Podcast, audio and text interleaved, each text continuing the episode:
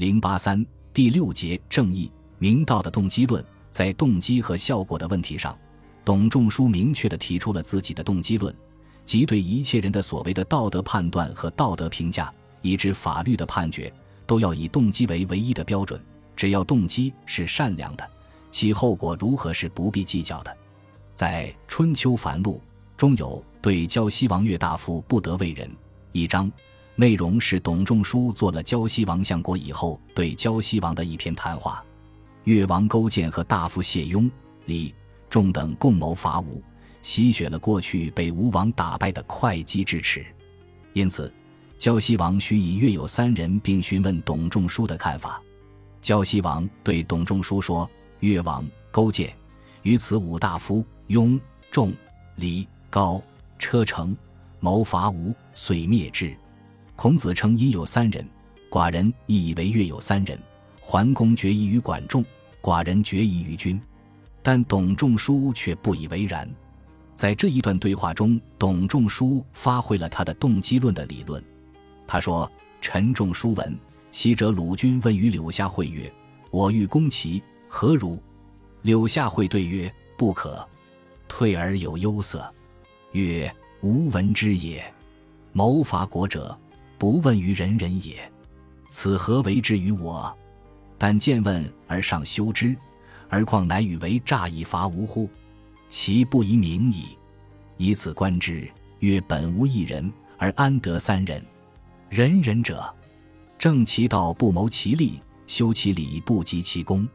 注《汉书·董仲舒传》作。正其义不谋其利，明其道不计其功。不计其功和不计其功，其义相去甚远。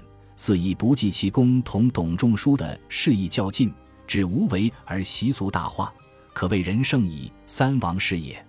春秋之义，贵信而见诈，诈人而胜之，虽有功，君子弗为也。是以仲尼之门，无耻童子言修成武伯，为其诈以成功。苟为而已也，故不足称于大君子之门。武伯者，比喻他诸侯为贤者，比喻人贤，何贤之有？譬有武夫比喻美玉也。春秋繁露对胶西王越大夫不得为人，照董仲舒的意见来看，由于越王勾践等为诈伐吴，不但不能称人，简直是大逆不道。这种假装投降又暗中用计的行为，尽管收到了显赫的功利。但是为道德所不取的，董仲舒不但在伦理思想上把动机作为评价行为的标准，并且还直接应用到法律和判罪上。当时，朝廷的许多重大法律案件，董仲舒都是参与讨论的。张汤曾根据董仲舒对许多重大问题的解答，写成《春秋绝狱》一书，《汉书·艺文志》著录有《公羊董仲舒治狱》十六卷。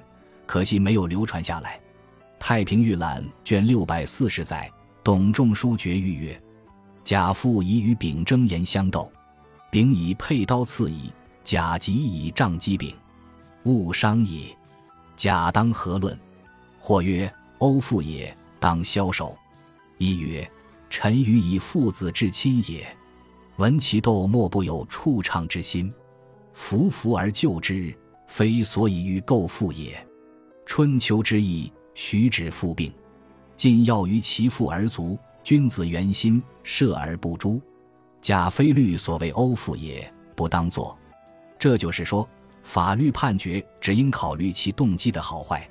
所谓君子原心，射而不诛，意思是徐止在动机上并不是要害死他的父亲，而是为了替父亲治病，吃错了药，依据原心定罪，所以不能诛。春秋繁露。精华认为，听欲必本其事而原其志，即要根据事情的经过，考察产生这一行为的动机，并按照动机的好坏来原心定罪。如果其志在于为善，这种行为就应当受到赞扬；如果其志不完全在于为善，只是不得已而为之，那么这种行为只应受到较小的赞扬。如果其志根本不是为善，即使有了善的后果，也不应当予以赞扬。相反，如果其志在于为恶，不论其行动是否已产生了恶的结果，都应当受到惩罚。如果为恶是不得已的，则可给予轻微的惩罚；如果根本无意为恶而产生了恶的后果，则不应该给予任何惩罚。以上就是董仲舒说的“治邪者不待成，本职者其论清”《春秋繁露》精华的动机论。董仲舒的“明道不计功，正义不谋利”的动机论是片面的，离开了行为的效果，又怎么能确切的检验动机？而且，一个人的行为总是要引起一定的后果，而社会阶级又总是要求人们的行为要达到一定的效果。怎么能够在评定一个人的行为时，可以只问动机，不管效果呢？但是，我们也应当看到，董仲舒强调行为的动机，强调原心和原质，对于全面评价一个法律行为和道德行为来说，是有合理因素的。道德行为的正确评价与判断，应该既强调动机，又强调效果；既坚持原则，又要求功利。在中国的长期封建社会中，一些思想家们经常引用董仲舒的“正其义而不谋其利，明其道而不计其功”的话，片面地强调动机在道德评价中的地位。宋明的道学家们更把这两句话奉为尊道的经典名言加以宣扬。程颐甚至说：“董仲舒曰：‘正其义不谋其利，明其道不计其功，此董子所以度越诸子。’”《程氏一传》奔卦。说明他对这句话服膺到何种程度？